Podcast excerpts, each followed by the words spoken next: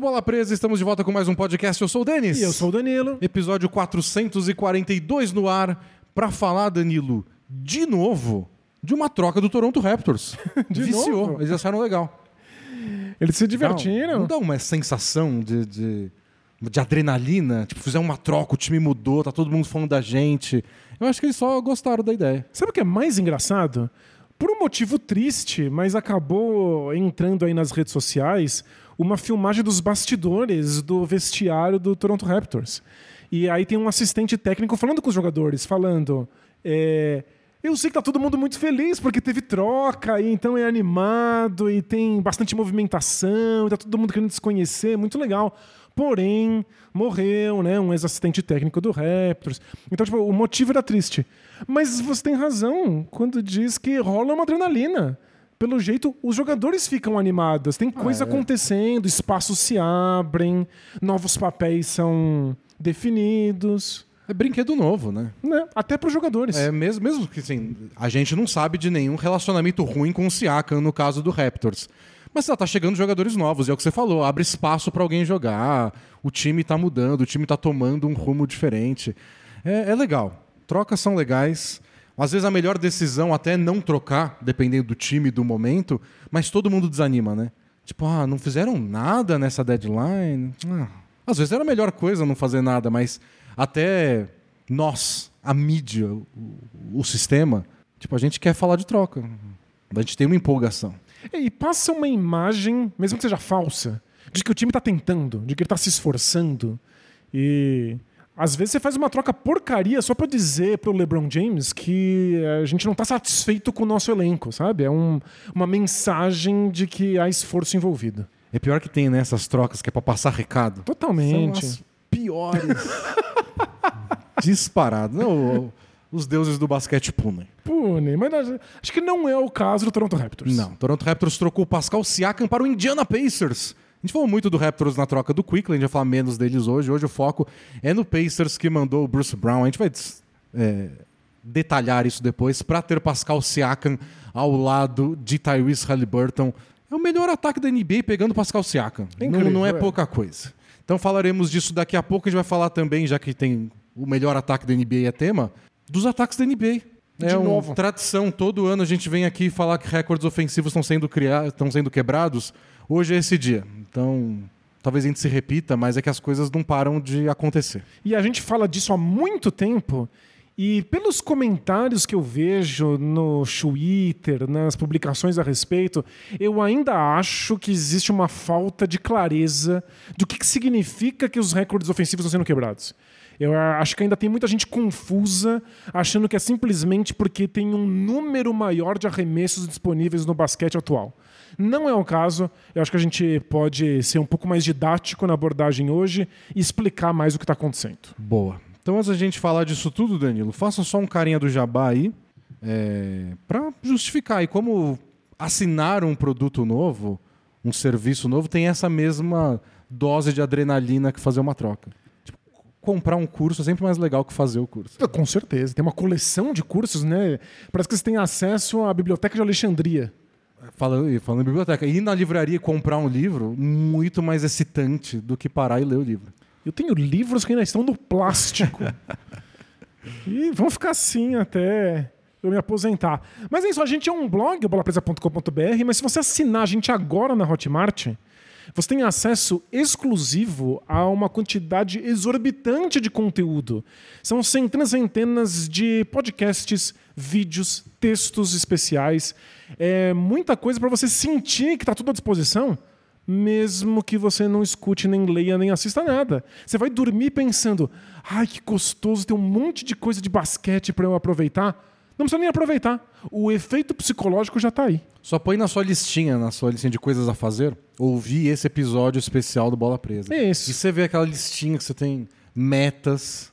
Gostoso. E aí você, você não cumpre um nenhuma. terço delas e olhe lá. E passa para a próxima semana. Delícia, delícia.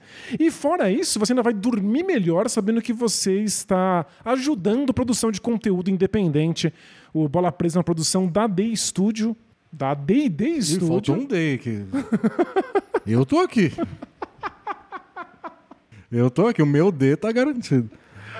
É uma produção da AD&D Studio que depende da assinatura de vocês, amigos ouvintes do Bola Presa, para existir.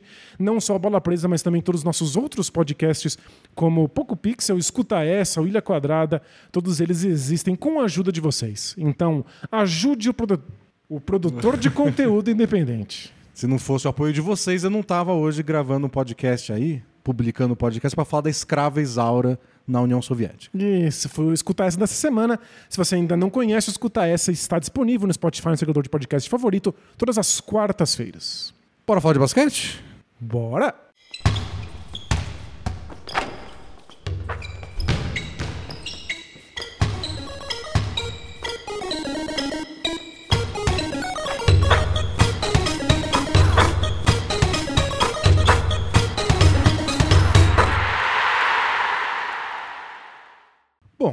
Troca.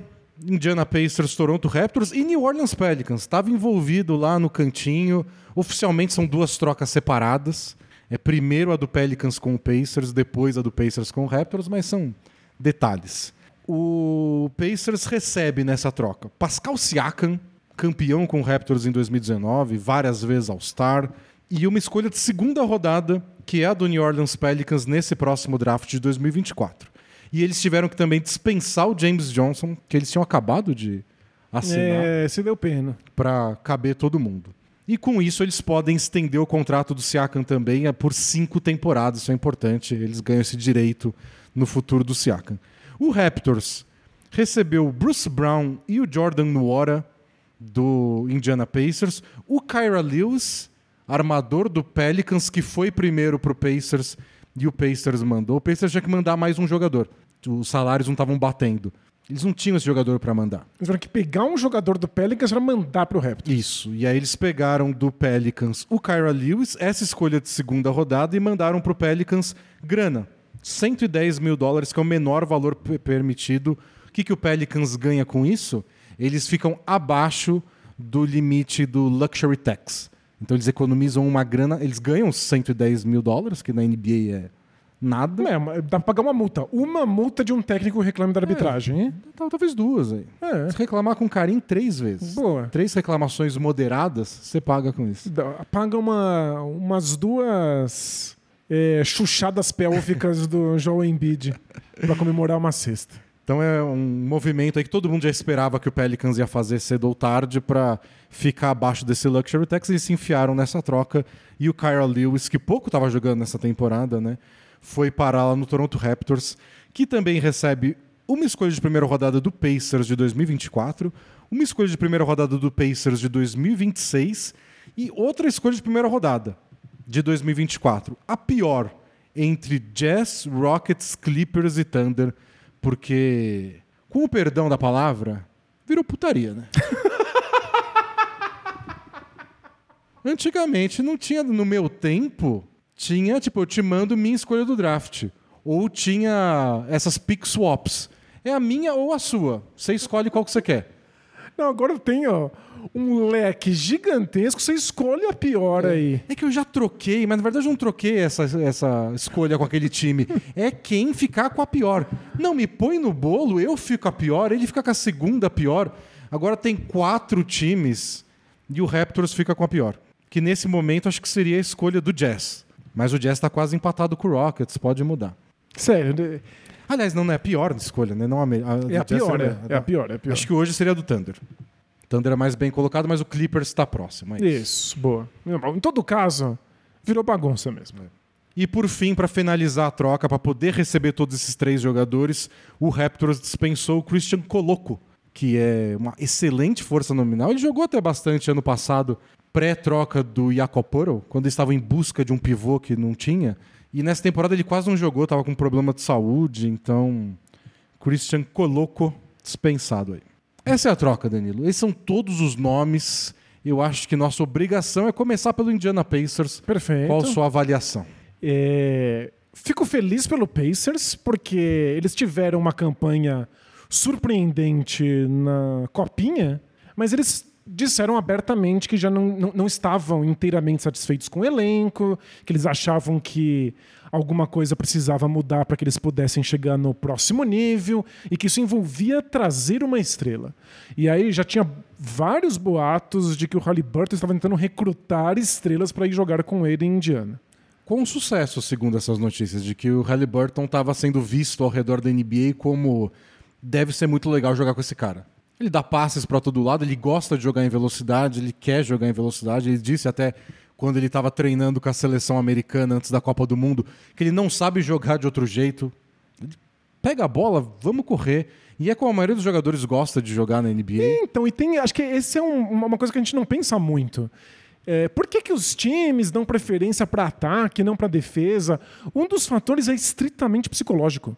Os jogadores preferem fazer uma cesta do que defender bem uma posse de bola. Com raras exceções, né? alguns jogadores até criam essa identidade para si. Meio que eu tô na NBA por causa de defesa. Uhum. Eu não teria emprego se não fosse minha defesa. Então é isso que eu faço. Eu quero ir para um time e é, jogar para um técnico que valorizam isso. Não quero ir jogar numa equipe tipo o próprio Pacers, onde minha defesa pouco vai aparecer porque ninguém faz mais nada. E aí eu vou perder meu valor, na verdade. Mas eu- Mas são assim.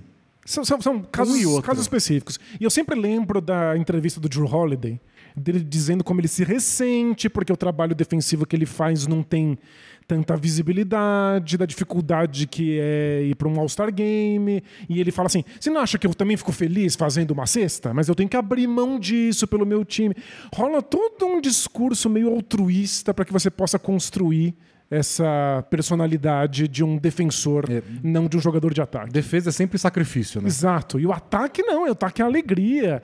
É, quando o Mike D'Antoni foi, acho que assistente técnico da seleção americana, ele foi técnico da seleção americana. Acho que foi assistente do Coach K, não foi? Foi, e aí eu, eu lembro dos jogadores voltando da passagem pela seleção e falando: a gente nunca foi tão feliz não participando de um esquema tático. Era muito legal, era muito divertido, todo mundo aproveita.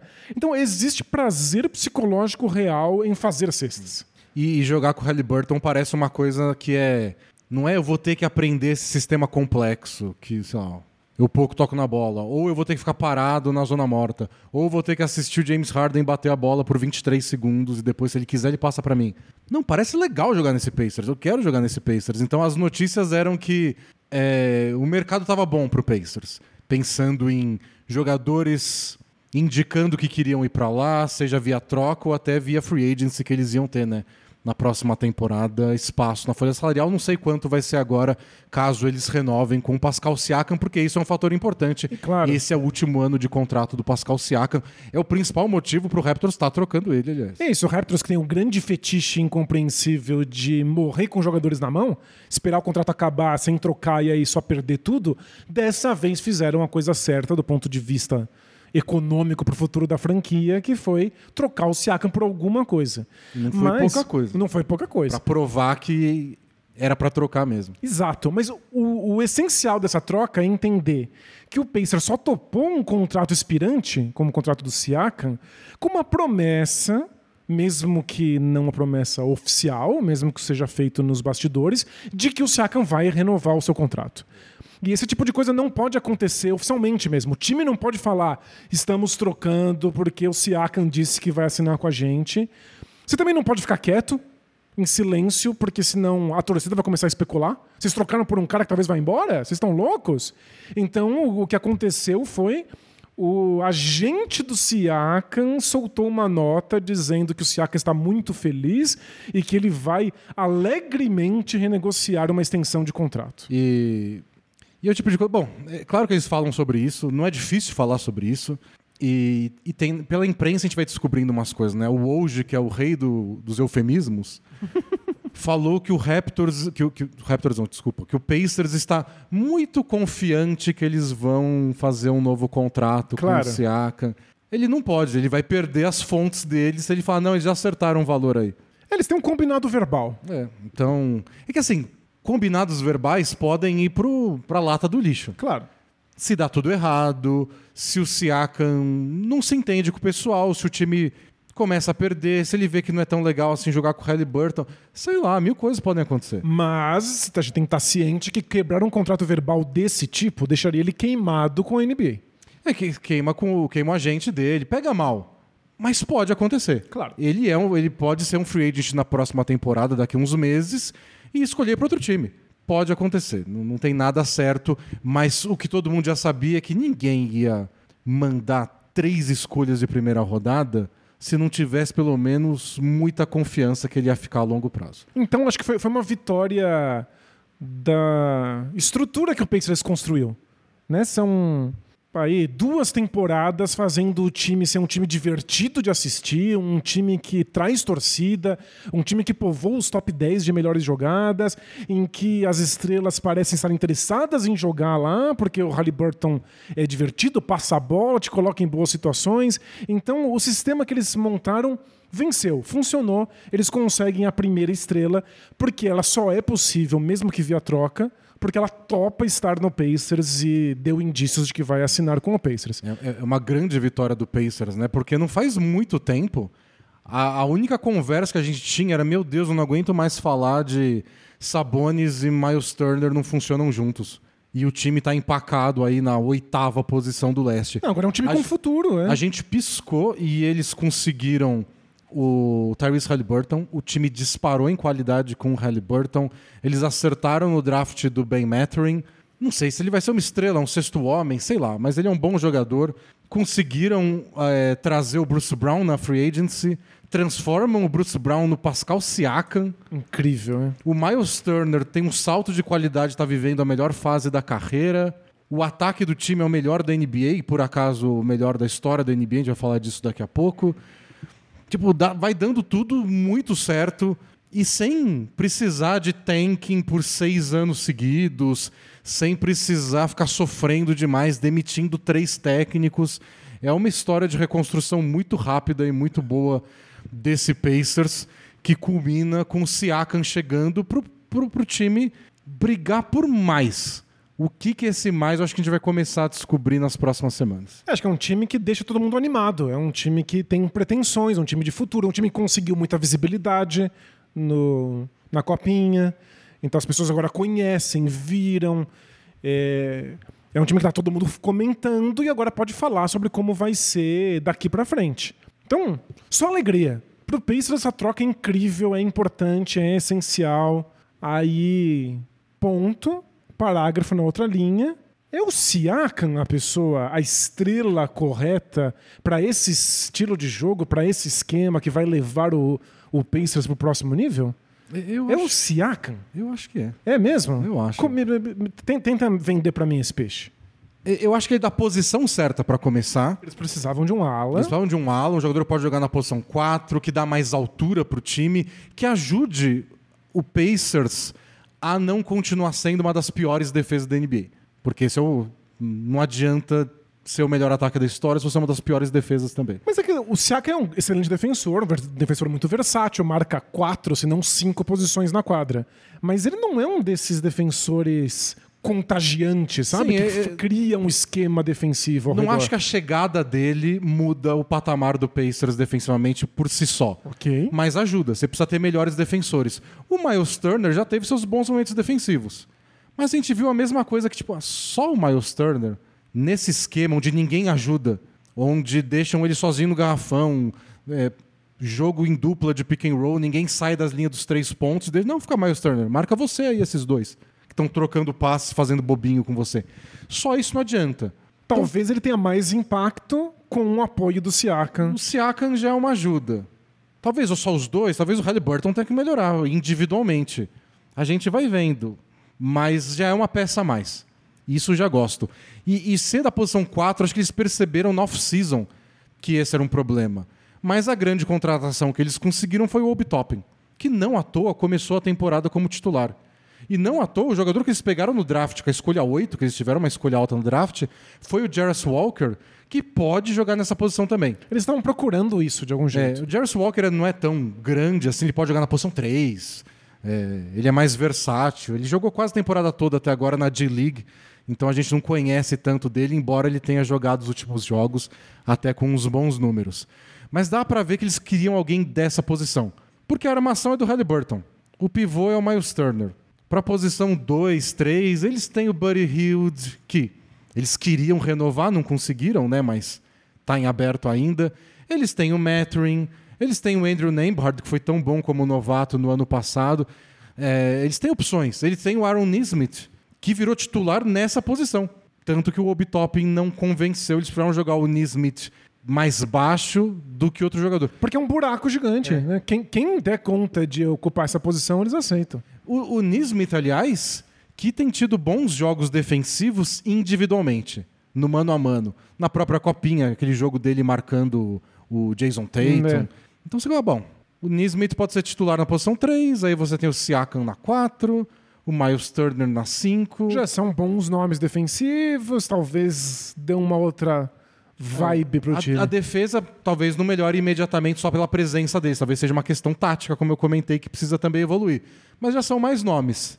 E eu não acho que perde o ataque por isso. Pelo contrário, você ganha um segundo jogador para além do Halliburton que pode individualmente criar jogada para si mesmo. Ele evoluiu como passador ao longo dos anos, quando ele ganhou o protagonismo no Raptors, não a ponto de ser o point forward do Raptors, mas Tentaram, hein? Tentaram. Tentaram. Não... Ele até consegue. Não é a melhor versão dele. Eu tô Mas- ansiosíssimo pra ver o Siakam jogar de novo sem ter que fazer isso. Fazendo isso o mínimo possível, fazendo isso em situações muito específicas. É para quebrar galho. É pra quebrar galho mesmo. Então é, a me- a menor, é a melhor situação. E pode fazer pick and roll com o, com o Halliburton? isso, pode. isso ele faz, faz melhor. E, e vai ter função em quadra, mesmo quando o Halliburton estiver fazendo pick and roll com o Miles Turner, que funciona tão bem? Sim. Ele corta bem sem a bola, se é ele movimenta fazia bem. no time que foi campeão. É. É, ficar na zona morta, cortar pra cesta de vez em quando, se posicionar, é, se fazer disponível, porque ele não era o foco principal do ataque e nem trazia a bola pra, pra parte ofensiva. E arremessa bem de três? Não exatamente. Não. Essa é a pior parte. Ele tá com 31% de três nessa temporada. Teve 32 no ano anterior, 34 que foi a melhor dele, uma das melhores dele no ano anterior. Ele chegou a ter 36 já, mas numa época que ele arremessava menos de três pontos. Lembrando que o Siakam foi campeão com times que pagavam pra ver o arremesso de três pontos dele.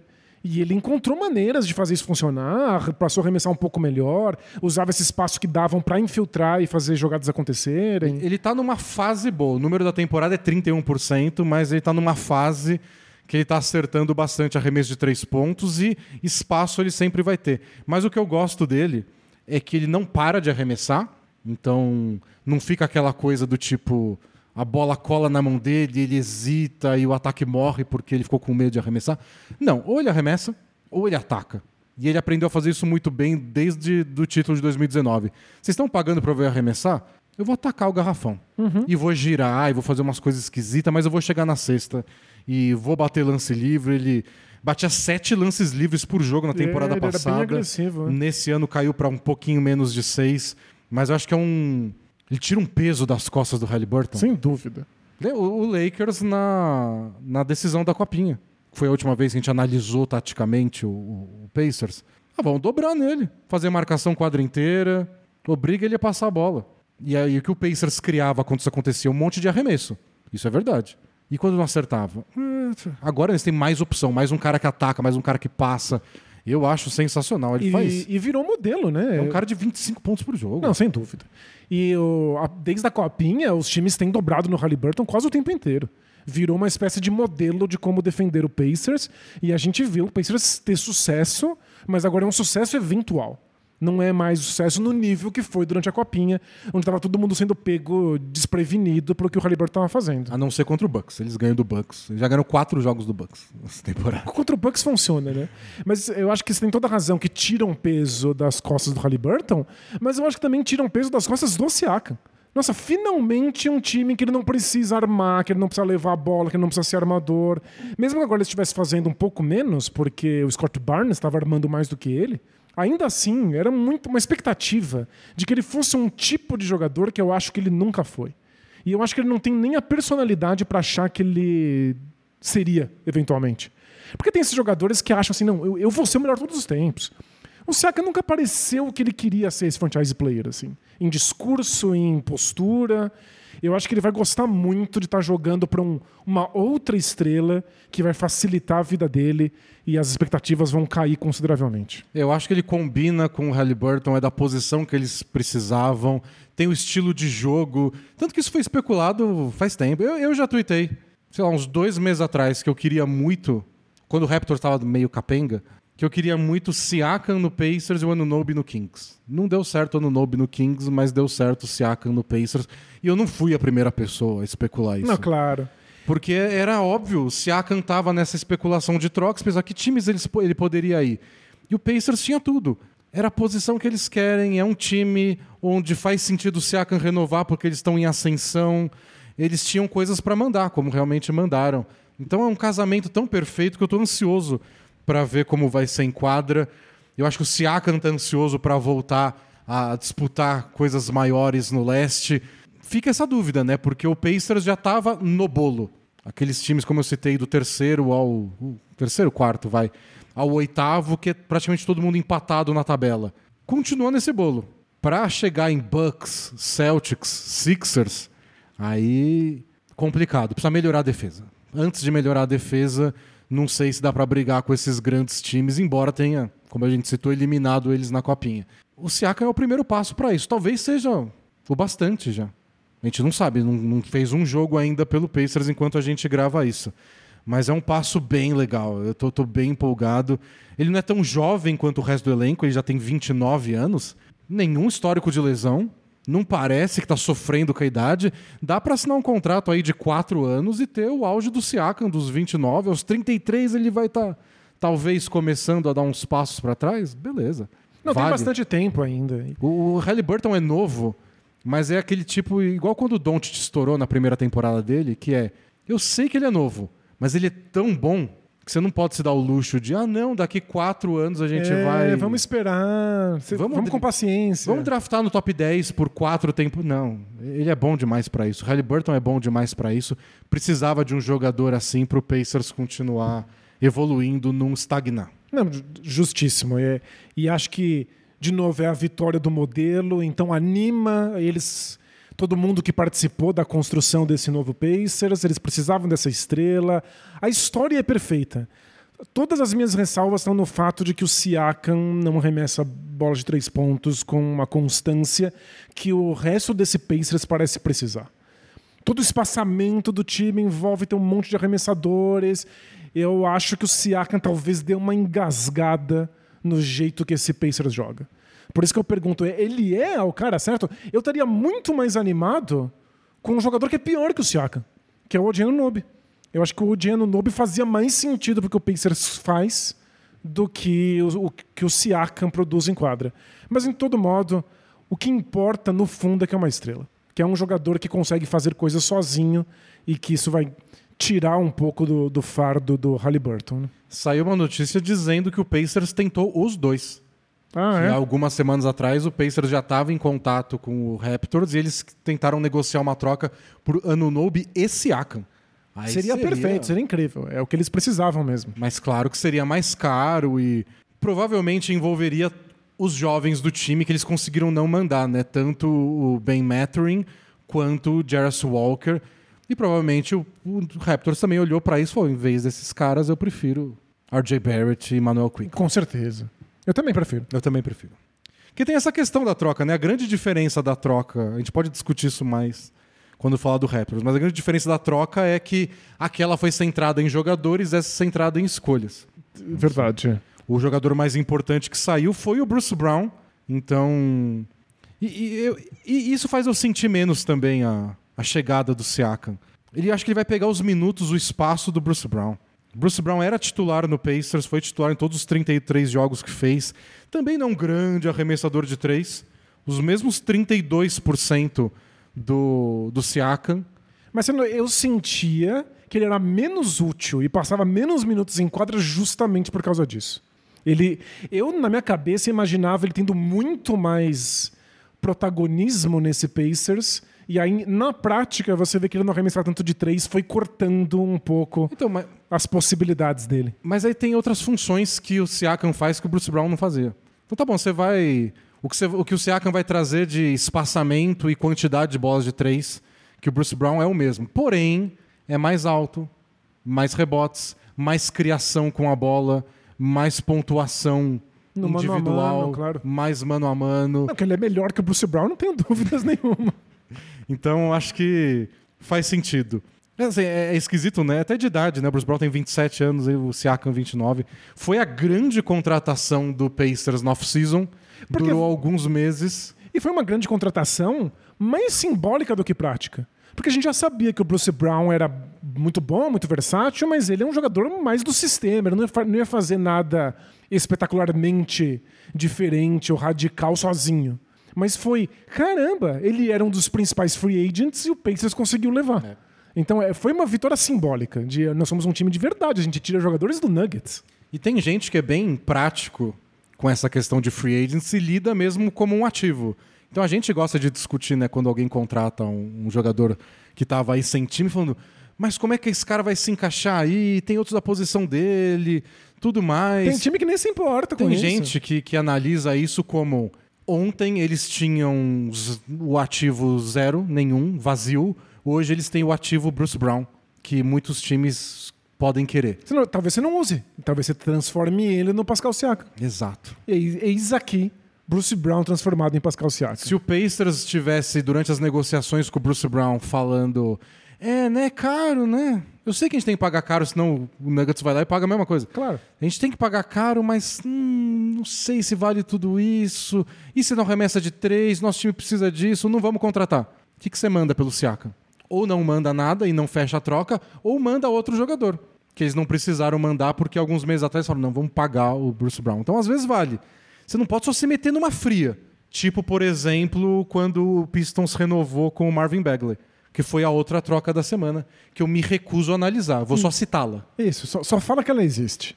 Pistons e Wizards, dois dos times mais deprimentes da temporada, fizeram uma troca. O Pistons mandou Marvin Bagley e o Isaiah Livers, além de duas escolhas de segunda rodada, pelo que restou de Danilo Gallinari e Mike Muscala. Porque restou dos dois, né? Pelos restos mortais mesmo. É, é triste. Mas é triste, triste. é triste. Eu nunca vi uma troca tão triste assim. Pelos envolvidos, os jogadores, os times, o momento de cada um, o arrependimento assim latente do Pistons só tentando se livrar do contrato Do Marvin Bagley. do Marvin Bagley e trazer qualquer jogador que sei lá arremesse uma bola de três por jogo. O Gallinari vai arremessar uma bola de três por jogo? É, consigo. Ah, tá bom. Melhor que o Bagley. Nossa. Acabou. Acabou, assim. E é. assim. Acabou com o meu dia ler essa troca. E de verdade, acho que acabou pro Marvin Bagley também. É, né? Eu gostava tanto Infelizmente, dele. Essa- também. Eu gostei muito dele como novato e acho que encerra-se aqui. Essa eu assumo o erro. Não, eu não só como gostava dele. Eu não gostava tanto dele no draft. Me empolguei mais ao longo da temporada de novato. Que ele nem foi espetacular. Mas eu não teve empolguei. muitos jogos, né? E depois falei, esse é o cara, vai, vai dar muito certo. Deviam ter draftado o Lucas todas as vezes. Claro. Mas vai dar certo. Nossa, que desastre. Mas tô encerrando o Pacers. Tô empolgado e acho que essas escolhas de draft não vão fazer tanta falta. Desde que, claro, eles renovem com o Siakam. Sim, mas vai- isso vai acontecer. Isso é garantido, senão eles não teriam feito. Eles podem oferecer o máximo que eles podem é 247 milhões por cinco temporadas. Agora eles são o time que podem dar cinco anos de contrato para ele. Porque trocaram por ele. Toronto Raptors, Danilo. Que, que você acha do time que abriu mão do Siakam para receber Bruce Brown, Jordan Nwora, Kyra Lewis e três escolhas de primeira rodada que a gente já detalhou mais cedo? É, acho que as escolhas, claro, são o prato principal dessa troca, né? Mas indica uma reconstrução do, do Raptors, mas não é uma reconstrução a longo prazo, já que duas dessas escolhas são escolhas da próxima temporada. Parece que eles querem manter o núcleo que eles já têm lá. Eles estão felizes, segundo dizem, com Scott Barnes.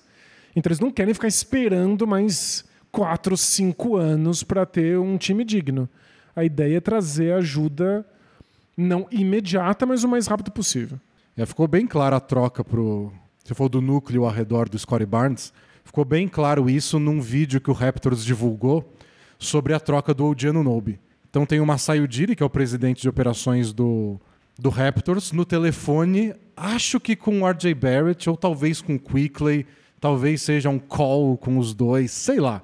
Mas ele falando, a gente está muito empolgado de ter vocês aqui, que legal, a gente queria muito, a gente está feliz que vocês vão estar tá aqui, a gente tem um núcleo muito legal, vocês vão jogar muito bem com o Score.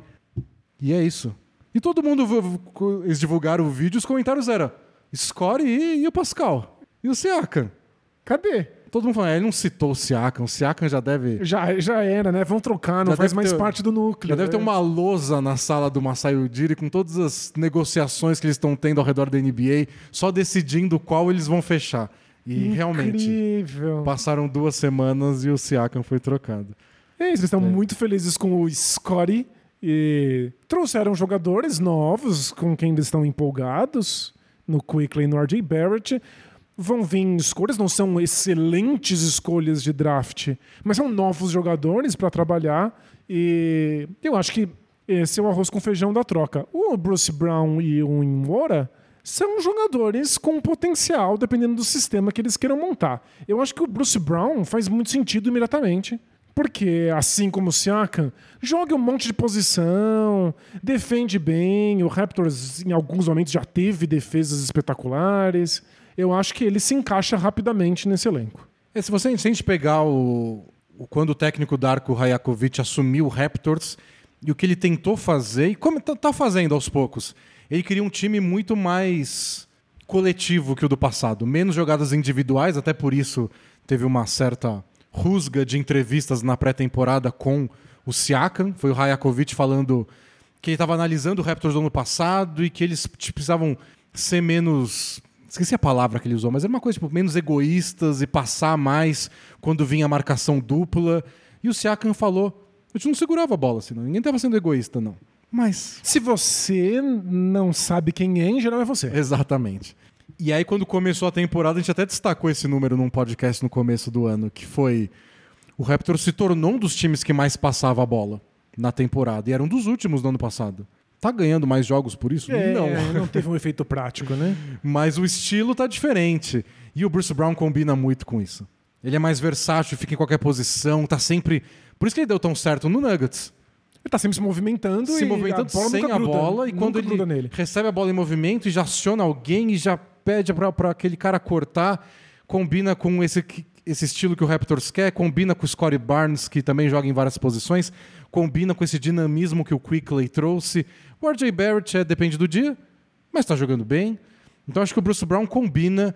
Tem uns, saíram umas notícias aí que não deram certeza que o Bruce Brown é para ficar, porque a gente tem que lembrar que o Raptors fez essas trocas e ainda faltam semanas para trade, trade deadline. Eles têm vários ativos. A gente não sabe quão rápido é o processo de reconstrução que eles estão imaginando. Talvez eles troquem mais. Eles podem trocar essas escolhas que eles pegaram agora por é mais jogadores. Vai saber.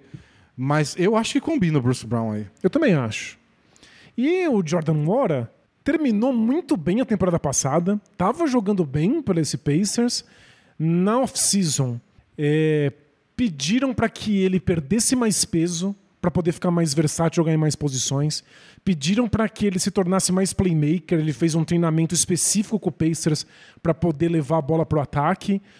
Dizem que evoluiu muito nos treinos e que o Rick Carlisle falava o tempo inteiro para ele: fique pronto. Fique preparado. A sua hora vai chegar. Fique preparado. Sua hora de, de, sua hora de ir pro Raptors vai chegar. Pois é, e a hora dele nunca chegou nessa temporada pro Pacers. Ele jogou, acho que 10 partidas, 14 partidas. É, o Pacers acabou tendo um elenco mais profundo que se imaginava. O Nembhard e o TJ McConnell jogam um pouco. Pois é. E o Moura até falou disso. É, a gente está num time que é profundo demais, então eu fico aqui pronto para caso alguma coisa aconteça. Mas é bom jogar num time profundo, isso incentiva a gente a ficar sempre melhor. Dizem que ele realmente é um jogador interessante que melhorou bastante. Não ia ser no Pacers que ele ia ter essa oportunidade. Então, mas o que eu fico com o pé atrás é que a fala sobre ele não era muito diferente quando ele foi draftado pelo Milwaukee Bucks. Eu, tipo, não, o técnico Budenholzer gosta muito do Jordan Wara. O jeito ele é bom de treino, né? E, mas, né, é o Bucks brigando por título, não tem tanta chance assim. E assim, ele tem momentos, ele já teve jogos, ele tem alguma coisa que mostra um potencial. Ele tem o recorde de pontos num único período da história do Indiana Pacers. E ao mesmo tempo, a média. Não foi, não foi um jogo que a gente comentou, aliás? Acho que foi, né? foi. né? Acho que a gente tava na, na, nessa transmissão. E ao mesmo tempo ele tem 30% de aproveitamento em bola de três pontos na temporada. é, é difícil. Ele oscila, né? Mas é o Raptors, um dos pontos fracos do Raptors é o banco de reserva deles. Então, tem concorrência, né? Porque tem o RJ Barrett, tem o Quickly, tem o, o Dan Schroeder. Vários jogam na posição 1 e 2. Então, o Nuora vai ter que se achar aí no meio. Tem o Gary Trent Jr., né? Que tem posições distintas. Mas o banco tá aí. Tem o Grady Dick, novato, que tem jogado muito pouco, né? Mas acho que oportunidade ele vai ter. Aí é chance de finalmente aproveitar. Se você não aproveitar no seu terceiro time, É, exato. a coisa complica. É, é um desses casos que você se prepara, treina, tenta ganhar mais habilidades para quando a oportunidade chegar. É toda a lógica de você fazer cursos na Lura, por exemplo. Esse é o momento alura que eu não esperava, mas nem É, te, de longe. te, te pegou de muito surpresa? Encaixei bem, então. Muito bom. Porque, no fundo, é isso. Você, com a Alura, a maior escola de tecnologia online do Brasil, pode estudar no conforto do seu lar, nas horas que você tem disponível, vai ganhando as habilidades necessárias para dar uma incrementada no seu currículo, e aí, quando a oportunidade surge, você está preparadíssimo para agarrar com unhas e dentes. É isso aí. É, o que a gente torce é que o Nuora esteja fazendo seus cursos na Lura. Porque a gente não vê essa parte. É isso. Essa dizem, ralação nos bastidores é com você. dizem que ele ralou na off-season, mas não tem ninguém pra, pra ver. Tem aí alguma assessoria de imprensa que vazou isso. Você, amigo ouvinte, provavelmente não tem uma assessoria de imprensa. Então Vai ninguém que vai mostrar serviço. Ninguém vai ver você ralar. Só você vai saber que você está ralando, está fazendo os cursos. Mas a graça é que o seu currículo vai contar com a sua ralação, porque vai dizer aí os cursos da Lura que você fez. O mercado de trabalho brilha os olhos quando vê a Lura aparecendo. A Lura dá 15% de desconto para você. É só entrar no link alura.tv barra bola presa ou usar nosso cupom bola presa 15. Maravilha! E aí correr pro abraço e aproveitar a chance, né? Igual no Hora. Tem que aproveitar. Tem que estudar e depois aproveitar a chance. Faz o curso, mas só fazer o curso não adianta. Tem a pressão dos holofotes. Por que está tremendo, pessoal? Vai dar tudo certo. É, eu li um texto legal hoje, Danilo. Que eu lembro que eu falei que eu assinei a newsletter do Tom Haberstroh. Uhum. Então tem, tem, que, tem que ler e citar agora. É sobre o Raptors? E tava falando dessa troca, comparando é, que ele achou que na avaliação dele, Tom Haberstroh, o pessoal tava pegando meio pesado com o Pacers e elogiando o Raptors pela quantidade de escolhas de draft recebidas. Tipo, três escolhas de primeira rodada por um contrato expirante. Nossa, o Raptors assaltou o Pacers. E o argumento dele, que eu senti também, porque bateram nessa tecla pro Knicks. Olha, o Knicks conseguiu o Odiano Nobe sem precisar abrir mão de nenhuma escolha de primeira rodada. Uhum. E não sei, eu achei que o Knicks pagou mais caro. Eu também. É que a gente vive uma época de fetiche por, por escolha de primeira rodada, né? O Quickley é um baita jogador. O RJ Barrett, eu sei que tem gente que ama, gente que odeia. Eu amo ou odeio, dependendo do dia. Mas é, um jogador que ainda está em desenvolvimento. É, ele é muito novo ainda. E é bom. O quão bom, não sei, mas é, é bom. E o Quickley é uma grande promessa. E eu ficaria com mais receio de mandar esses dois. Até acho que a troca foi boa pro Knicks, tudo bem. Mas eu teria mais receio de mandar esses dois do que mandar a escolha de primeira É, rodada. Ainda mais escolha de primeira rodada, do meio pro fim É. da primeira rodada. E a- uma das escolhas que o Pacers mandou, como a gente falou, é a pior entre esses quatro times. Dois desses times estão no topo do Oeste. A escolha, sei lá, vai ser a escolha 27 do draft. Pois é. Não sei, é- são alguns anos já em que estrelas são sempre trocadas por escolhas de, de draft. Um pouco do efeito do processo de reconstrução dos Sixers e do Thunder. E aí, no fundo, quando você vê, o Sixers acabou trocando a maior parte das, das escolhas de draft que, que chegaram no time. O Thunder tá com um monte de escolha de draft sobrando e já montou o time, não precisa de tudo isso. É que é aquela coisa tipo. Dinheiro mesmo. Ela é valiosa porque o resto da NBA acha que é valioso. Então é valioso pro Knicks não ter mandado uma escolha de primeira rodada, porque agora o Knicks tem várias para fazer uma próxima troca para uma grande estrela. Por quê? Porque os outros times valorizam isso. É, no, no fundo é só isso, é o Se eles- critério psicológico de Se valorização. eles quiserem arrancar uma estrela de alguma equipe aí, os caras vão pedir, "É, eu vou querer quatro escolhas de primeira rodada. Tá bom, a gente tem. O Pacers não vai ter, porque o Pacers já gastou para trazer essa estrela que é o Siakam. Mas achei uma avaliação legal, porque talvez daqui dois anos a gente olhe para essa troca e que belo trabalho do Raptors Em receber essas em escolhas. receber isso no fim da- do contrato do Siakam. Talvez a gente olhe e fale, ó, não deu em nada. É, viraram três jogadores nada a ver que nunca conseguiram espaço. Pra falar a verdade, o Raptors não tá com um passado muito recente, muito sucesso no draft. Desde o Siakam, se você duvidar. É verdade. E as outras escolhas também podem ser bem. A escolha do Pacers de 2026 é o Pacers com o Halliburton, Siakam e tudo mais que eles conseguirem até lá. A ideia é que o time melhore, né? É. Então, hum, não sei. Kyra Lewis e Jordan pff, talvez não deem nada e estejam fora da NBA daqui a um ano. E o Bruce Brown, o contrato é grande, mas também é curto. Daqui dois anos ele pode estar em outro time, via troca ou não, sei lá. Então, acho que tem, tem essa parte ainda em aberto. É que eu gosto muito do Bruce Brown.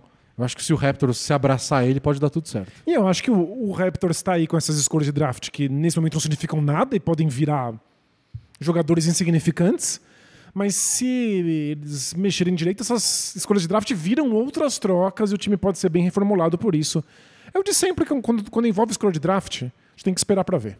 É, eu, eu fico com o pé atrás, mas eu acho que. Eu nem sou torcedor do Knicks. Longe de mim ser torcedor do Knicks. Mas. tem uns jogos aí do Quickly e do RJ Barrett que eu olho e falo. "Ah, Eu sei quando o Nobe tá bem, mas olha como esses dois estão jogando, né? É, não, o fato que eles conseguiram esses dois pelo Anunobi. Não, sério, eu tô, eu tô animado com o Raptors. Eu acho que o Raptors está se movimentando do jeito que deveria. Bom, vamos pro último tema. Bora? A gente, a gente não elogia, a gente não determina, né, vencedores de trocas. Só sei que eu tô muito empolgado com esse Pacers, é o tipo de jogador que eu queria. E eu não queria que eles esperassem demais também. O time tá bom agora, vai lá, Pacers. E o Raptors tô empolgado porque eles não morreram com o Siakam na mão. Achei que foi. Essa parte já foi importante. Muito, muito.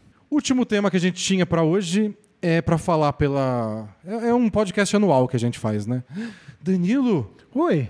o, a NBA tá quebrando recordes de eficiência ofensiva. São os melhores ataques que a gente já viu. Em todos os tempos. Igual em 2020, depois em 2021, depois em 2022, depois em 2023 e por aí vai. Todos os anos a gente acha que tem que bater num teto, porque não dá para os ataques continuarem melhorando e esse teto é ignorado, a meta é dobrada e a gente é obrigado a gravar mais um podcast no ano seguinte dizendo que os ataques estão ainda melhores, ainda mais eficientes. Eu tinha separado esse número semana passada, não me deu o trabalho de atualizar, mas deve estar quase tudo igual. Top 11 melhores é, ratings ofensivos da história da NBA. O que é um rating ofensivo? Isso, vamos fazer esse parênteses aí para o pessoal entender o que significa ser um grande ataque. Quantos pontos um time faz a cada posse de bola, ou a cada 100 posses de bola? O número que você quiser, a cada 10 posses de bola. Ou Isso, seja, a gente usa 100 posses de bola porque não só ajuda a fazer continha, mas porque vários jogos têm 100 posses de bola. é, se você fala de quantos pontos por posse de bola, são os números meio quebrados Isso. demais. Então, por Dá 100, um monte de vírgula. é. Por, por 100 você mexe as vírgulas, fica tudo mais fácil de entender. O melhor ataque da história da NBA é o do Indiana Pacers dessa temporada. Seguido do Celtics dessa temporada. Seguido do Sixers dessa temporada. Seguido do Bucks dessa temporada. Seguido do Hawks dessa temporada. Seguido do Thunder dessa temporada. O Hawks nem é bom, né? O Hawks tem o quinto melhor ataque da história do basquete. E não vai para os playoffs. Isso não é claro. E aí, seguido do Kings da temporada passada. Isso que a gente falou tanto na temporada passada, como eles tinham conseguido construir o melhor ataque de todos os tempos. seguido do Clippers dessa temporada, seguido do Nuggets dessa temporada, seguido do Brooklyn Nets da temporada 2020-21. Aí é Aí é old, old ancestral. school, Tinham dinossauros ali. vintage. E seguido do Knicks dessa temporada. Sabe aquele time que o Brunson e o Julius Randle ficam amassando a bola e nem tem um aproveitamento bom de três? E que o técnico é o Thibodeau, um técnico famoso por fazer defesas e É. não ataques? e que vive de rebote ofensivo, é e um dos 10 melhores ataques da história da NBA, ou 11, sei lá quanto tá. É o 11. É ridículo. É sério. Só sa- ridículo. saiu completamente do controle. E aí, coisas que a gente precisa limpar pra gente poder ter essa conversa. Primeiro, não são números de pontos, são pontos por posse de bola. o, que, o que quer dizer que estamos falando dos ataques mais eficientes de todos os tempos. Não é. Ah, hoje é tudo correria, se arremessa muito mais que no passado. Não. Isso. Esse número por posse de bola é justamente para igualar todas as épocas. Não a gente tá falando de um time dos anos 70 que dava 200 arremessos ou um time dos anos 90 que dava 50 arremessos.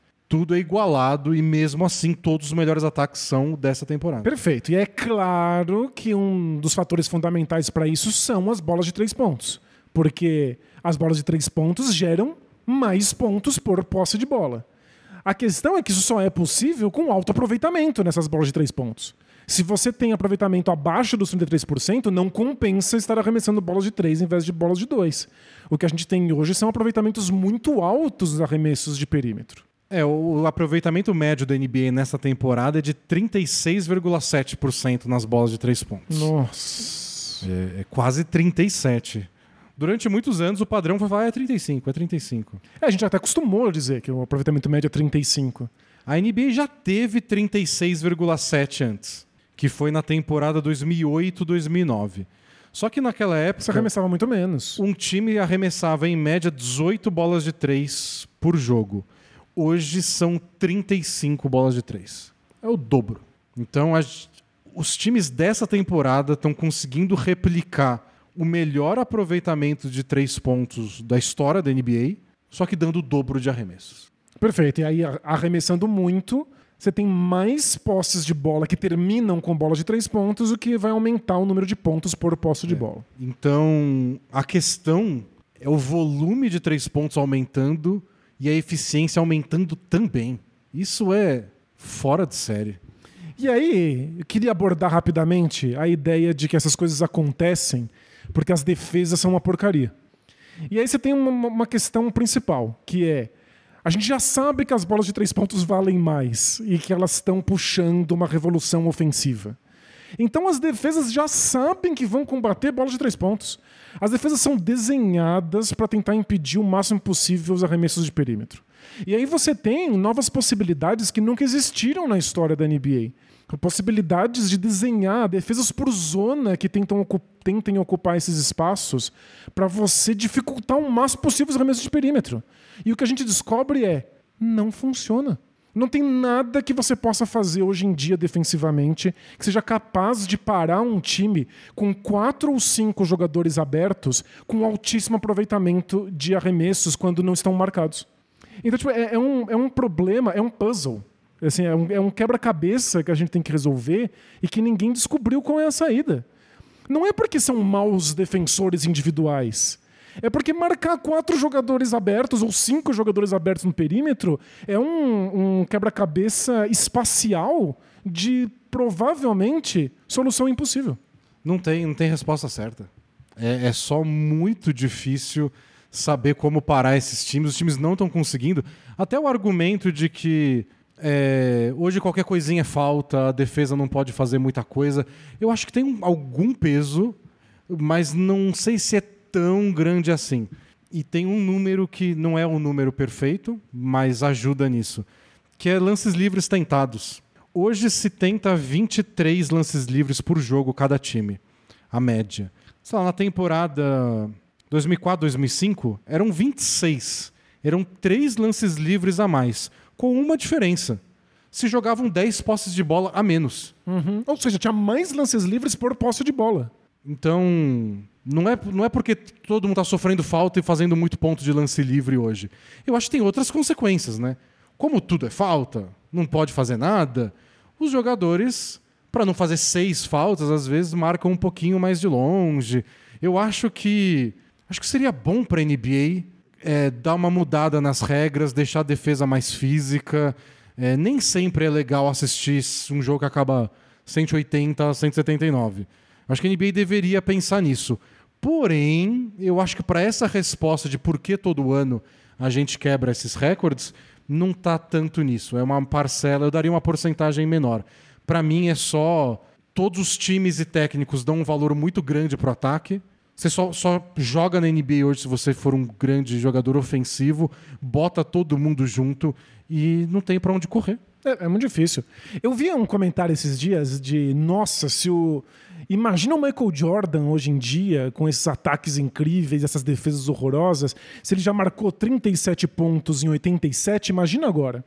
E aí eu relembro que ele marcou 37 pontos em 1987, batendo 12 lances livres por partida. Então, tipo, naquela época, já existiam muitas faltas. O jogo era físico, mas os jogadores iam parar na linha de lances livres o tempo inteiro. É que o argumento é que com as, com as regras de hoje ele bateria 20. Então, tal, não, mas enfim, é, hoje em dia teria que, ele teria que arremessar mais bola de três pontos. O que ele certamente faria. É, é, acho que a, a, gente perde tempo fazendo essas comparações históricas. A questão é: o, o jogo mudou, a ênfase mudou, as prioridades mudaram, e eu acho que os técnicos estão abrindo mão do foco defensivo, não é porque prefere-se o ataque, não é simplesmente uma, uma situação de gosto pessoal. É uma questão de que não faz tanta diferença assim você dar tanto foco na defesa.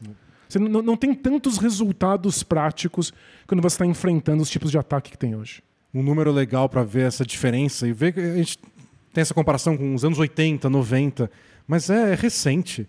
Golden State Warriors, Danilo, da temporada 2016-2017. Você lembra quantos jogos o Golden State Warriors ganhou naquele ano? É, 67 jogos. Uau. E no outro ano, foi em 2016, né? Eles ganharam 73 jogos. Perfeito. É de, desse time que a gente está falando. O Warriors que ganhou 73 jogos fazia 114,5 pontos a cada 100 posses de bola. Quanto? 114,5. 114,5. Ok. Que era disparado o melhor ataque daquele ano. Uhum. Eles ganharam 73 jogos. Nesse ano, com 114,5, eles estariam na vigésima posição da NBA. Seria o vigésimo melhor ataque da NBA, empatado com o Miami Heat. Isso explica um pouco a situação atual do Golden State Warriors. E, e, é, e, é, esse Warriors aí, não é outra época, outra vida, é outra época, outra vida. Mas é o Steve Kerr, o Curry, o Clay Thompson, o Draymond Green. Pois é. Os outros times chegaram. Os outros times acompanharam a revolução que o Warriors propôs para a NBA. E aí no outro ano, ganham 67 jogos, chegou o Kevin Durant, melhor time de todos os tempos, 115,6 pontos a cada 100 posses de bola, é a média dessa temporada. é a média. Exatamente a média, 115,6. E sabe que a gente sempre falou isso, né? De que muitas vezes não vale a pena para um time na NBA imitar outro porque o outro certamente vai ser mais especialista naquilo do que você que está imitando. Você não tem as mesmas peças, os mesmos jogadores, o mesmo técnico. Não é fácil imitar. A questão é que a NBA eu acho que demorou um pouquinho, mas eventualmente imitou o Warriors e foi além e fez muito melhor. Foi muito mais fácil encontrar as peças. É, ah, não sei. Eu acho que tem grandes arremessadores disponíveis no basquete em qualquer time, em qualquer lugar, em qualquer draft. É, eu acho que. É que eu não sei, acho, acho que falar desse jeito dá uma impressão de que eles jogam no estilo do Warriors. E isso não aconteceu. Não, isso, isso nunca aconteceu. Mas a questão de, de valorizar as bolas de três pontos e descobrir, é, se encantar com quanto de espaço esses arremessadores criam, isso sim. É que o, o, o, meu ponto é: imagina que todo mundo olhasse para aquilo e falasse assim, eu também quero espaçar a quadra e arremessar bolas de três. Mas não tem arremessadores disponíveis. Você não tem Curry Clay Thompson. Você fala aí, já era. Vou ficar aqui tentando imitar, meu aproveitamento vai ser pífio e eu só vou perder. Não, eu achei que ia dar mais trabalho achar grandes arremessadores. Não deu. Os jogadores já chegam na NBA prontos para arremessar do perímetro como se fossem especialistas de longa data. É, e naquela época era mais estranho. Claro, é. Ter dois caras tão bons de três pontos jogando juntos. Ficou muito acessível. Qualquer time pode arremessar muitas bolas de três, como a gente vê agora. tem mais opções, né? Tem os Brook Lopes da vida que não, não tinham arremessado uma bola de três na carreira e de repente acerta 40%. É, tipo, quem diria? Não é tão difícil assim arremessar bola de três não é uma revolução absurda, não, tive, não teve que mudar completamente o basquete para a gente ter um monte de arremessadores. Ah, mudou bastante o basquete. é, mas é. Não, não foi preciso três gerações, sabe? Sim, foi algum. Foi outro dia. Fez nem 10 anos isso. Absurdo. Absurdo. Mas a questão mais interessante agora é quando para. Quando vai parar de crescer a média de bolas de três pontos tentadas? Quanto vai parar de subir o aproveitamento? Em algum momento, 40% de 3 vai ser a média da NBA? É bem possível. Vai chegar em 37, depois 38, alguma hora estagna, vai. E aí? Bem, Essa, para mim, é a grande curiosidade. Talvez a resposta a gente descubra nos anos 2030, não sei. Mas por enquanto, essa, essa, esse nosso cotidiano ridículo de vir todo aqui e falar: lembra aqueles números do ano passado? Pff, bobagem. E, e sabe o que a gente vê quando a gente, a gente vai olhar os números ofensivos, defensivos e a posição da, da, dos times na tabela? Se você tem uma defesa muito ruim, você tá lascado. Porque se esses times são grandes arremessadores, sua defesa é uma porcaria, eles vão pontuar ainda mais e você vai ser completamente atropelado. Então, você não pode ter uma defesa horrorosa. Mas se você tem uma defesa muito melhor do que as outras, eu acho que a diferença não é tão forte assim. Tipo, a distinção entre uma grande defesa e uma defesa média não, não, não faz tanta diferença prática quanto uma defesa média e uma defesa ruim. É meu medo com o Wolves nos playoffs, que a gente comentou semana passada do Wolves. O ataque deles não é grande coisa e a defesa tem brilhado na temporada regular. Nos playoffs, quando eles enfrentarem os melhores ataques, esses que estão quebrando recordes aí. Talvez ter a melhor defesa não faça tanta diferença pois é, assim. Esse vai ser um bom teste de fogo para a gente ver ao longo da temporada. Danilo, quero todas as opiniões. Opa! KTO. É onde a gente separa notícias, fatos, curiosidades da semana e eu trago aqui o Danilo da opinião. Mas a primeira história da semana, talvez a mais chocante de todas, não sei se tem opinião para dar, Danilo, que é a morte do Dejan Milejevic, assistente técnico do Golden State Warriors. Ele tinha só 46 anos, morreu ontem e já dava para ver que a coisa estava estranha quando a NBA anunciou que o jogo entre Warriors e Jazz tinha sido adiado por um problema de saúde do assistente do Warriors, porque problema de saúde acontece. Várias vezes algum assistente, algum jogador desfalca o time porque tem um problema de saúde. Para adiar o jogo é porque era é, mais sério. Eventualmente vieram informações de que ele tinha tido um mal súbito durante uma refeição com todo o resto do time, os jogadores e a comissão técnica estavam presentes é, e que ele estavam em Salt Lake City para o jogo contra o Jazz. E que ele havia sido internado. E aí a gente começou a ficar preocupado de, nossa, eles vão adiar o jogo porque ele está internado, deve ser muito sério. É, e aí no dia seguinte confirmaram, ele morreu, teve um ataque cardíaco e morreu. 46 anos só, estava no Warriors desde 2021. Ele já ele era ex-jogador, jogou na seleção da Sérvia, foi campeão, acho que do Eurobasket com acho que ainda era Yugoslávia, mas não confirmo. E foi técnico do Jokic, quando o Jokic era um menininho no Mega Basket. O Mega é um time que conhecido por revelar jovens jogadores. E o, o Milejevic era técnico do Jokic naquela época, foi um dos primeiros a enxergar nele. Tem uma história legal que resgataram esses dias de que, ó, essa é a molecada dessa temporada e tem um aí que acho que quando chegar nos playoffs já vai ser titular. E aí o cara que era um do, membro do time fala: Tem certeza? Ele fala: Tenho. E era o Jokic realmente, ele já era dono do time meses depois. Que legal. Então ele viu muito cedo o, todo esse potencial do Jokic e trabalhou em outros times da NBA, era muito conhecido na Europa, era bem rodado como jogador e técnico. Então, uma perda bem grande aí para o mundo do basquete. E, claro, para o Golden State Warriors, né? O pessoal que estava lá convivendo com ele todos os dias. Claro, e que notícia pesada para uma temporada do Warriors que já está sendo muito pesada. Realmente, que ano difícil que eles estão é, vivendo. Nossa. É aquela coisa, a gente está cheio de problema, aí chega uma coisa que, por um lado, mostra que nossos problemas não são tão importantes assim. Pois é. Mas, por outro, só piora esses problemas também, né?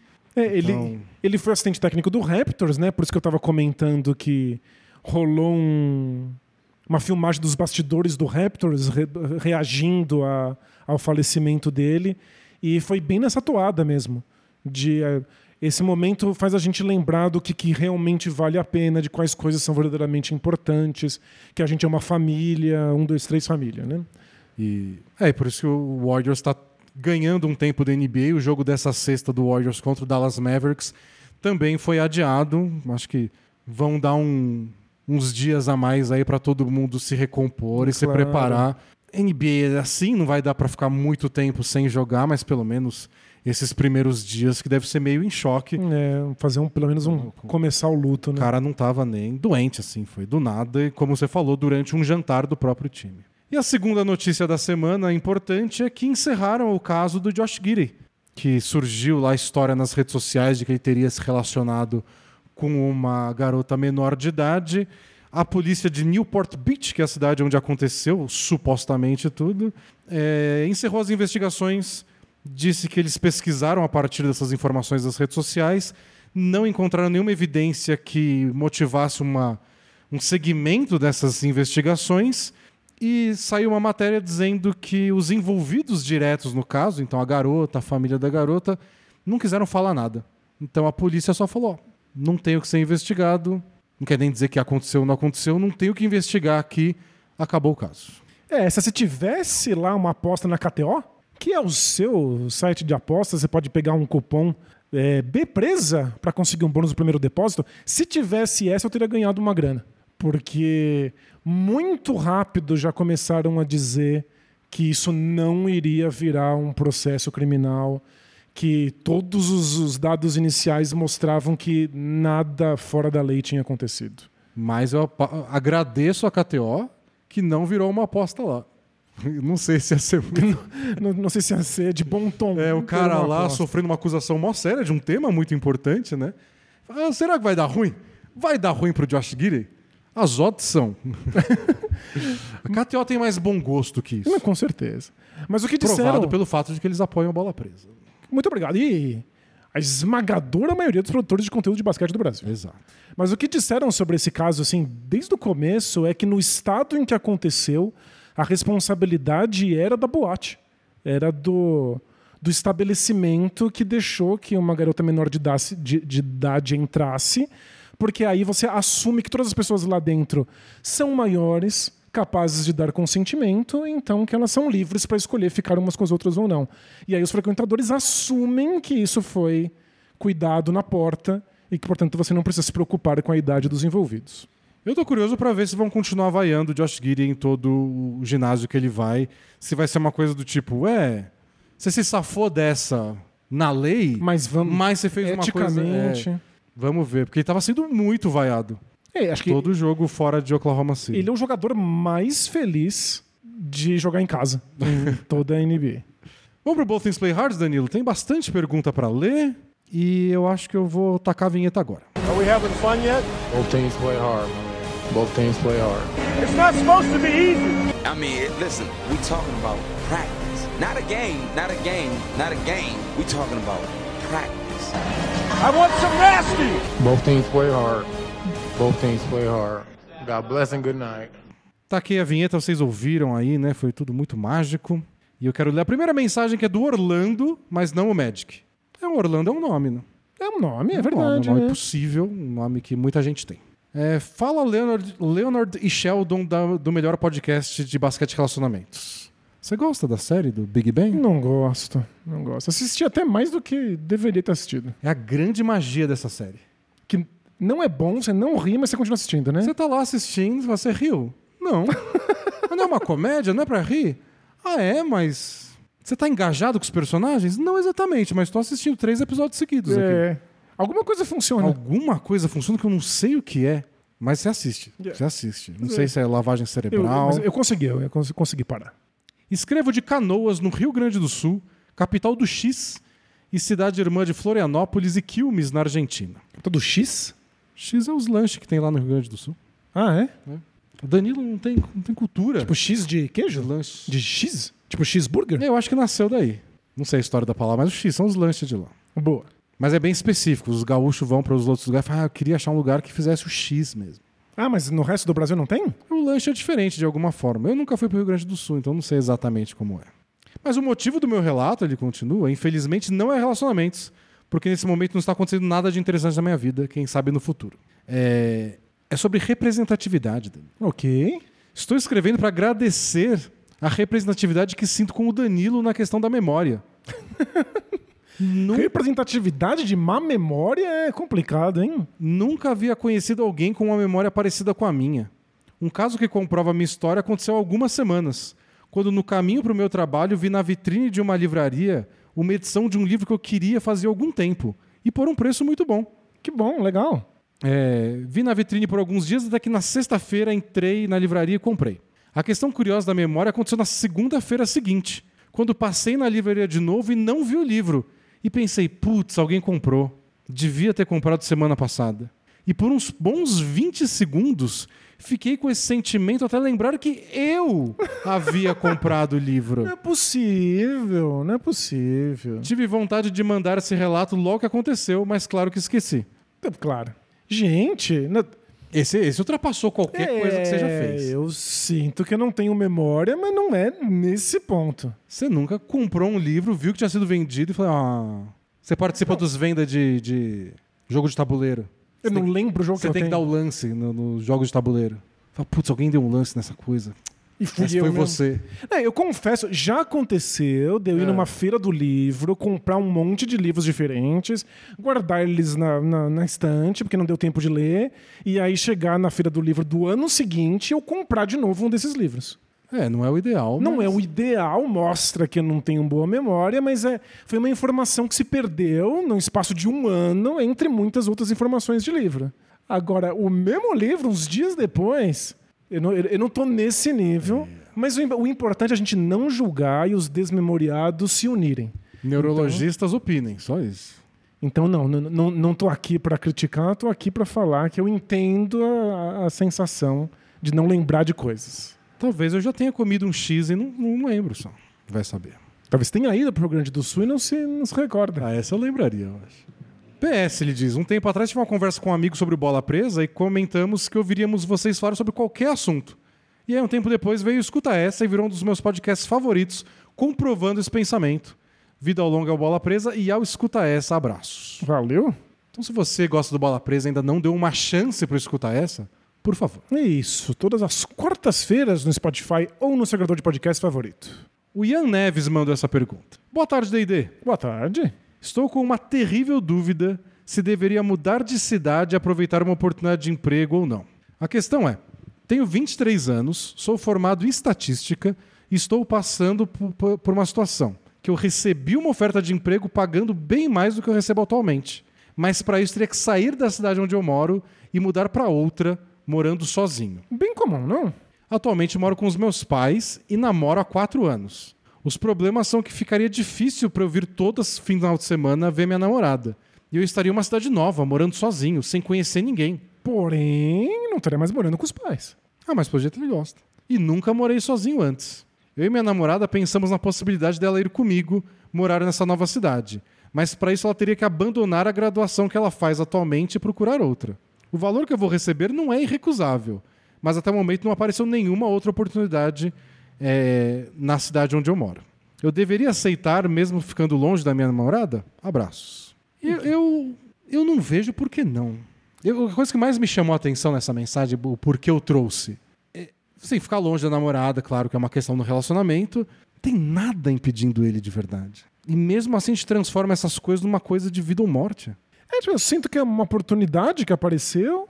Se não gostar, ele pode procurar outra coisa. Ele ainda mora com os pais, seria uma oportunidade de Experimentar. ver como é morar sozinho e ainda num lugar diferente que você pode ter uma sensação de, de que você está realmente construindo o seu lar e caminhando com as próprias E pernas. não é todo mundo que tem essa chance de ir morar sozinho pela primeira vez, tendo um bom emprego que tá pagando. Pois não é. sei se é uma fortuna, ele falou que não é, mas mais do que ele ganha hoje.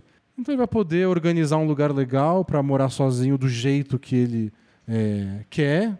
E eu, eu vai- sinto que é uma oportunidade muito difícil de recusar. Vai ver menos a namorada, mas, ué, Por quanto tempo? Quando acaba a graduação? Não faz sentido ela abandonar a É, graduação pelo para ir amor de morar com você.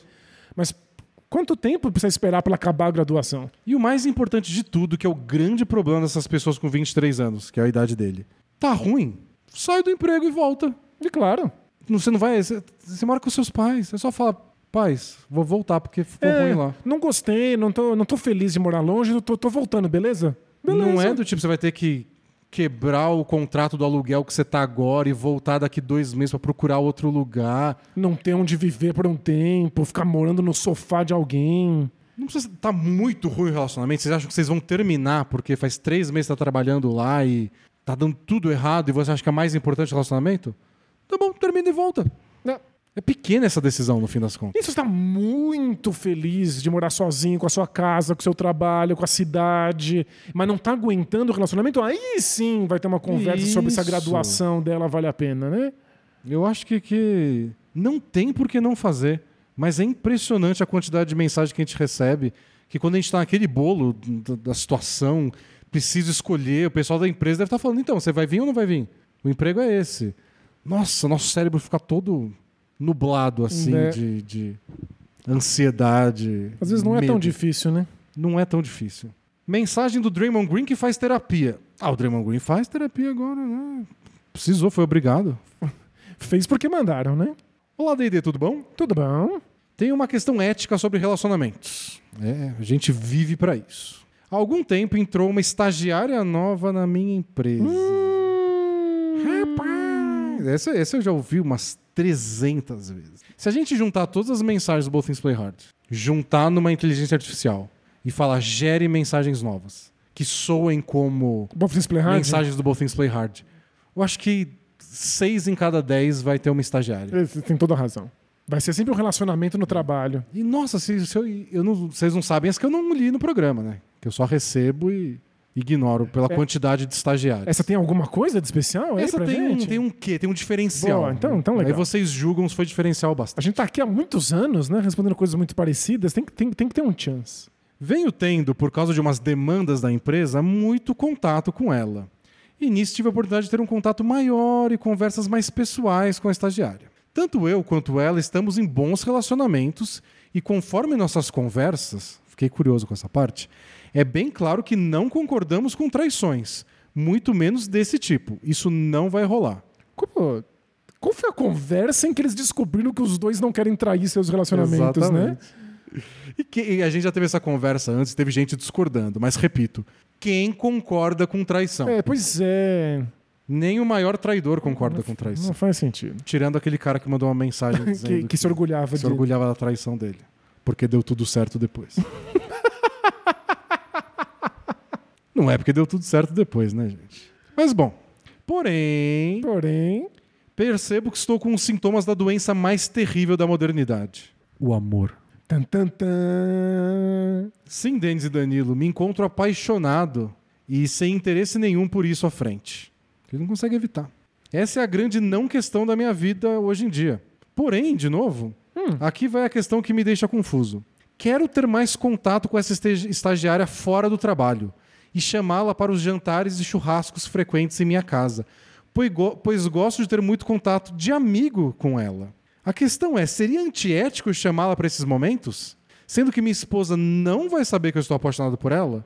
Não, mas- sério, acho que.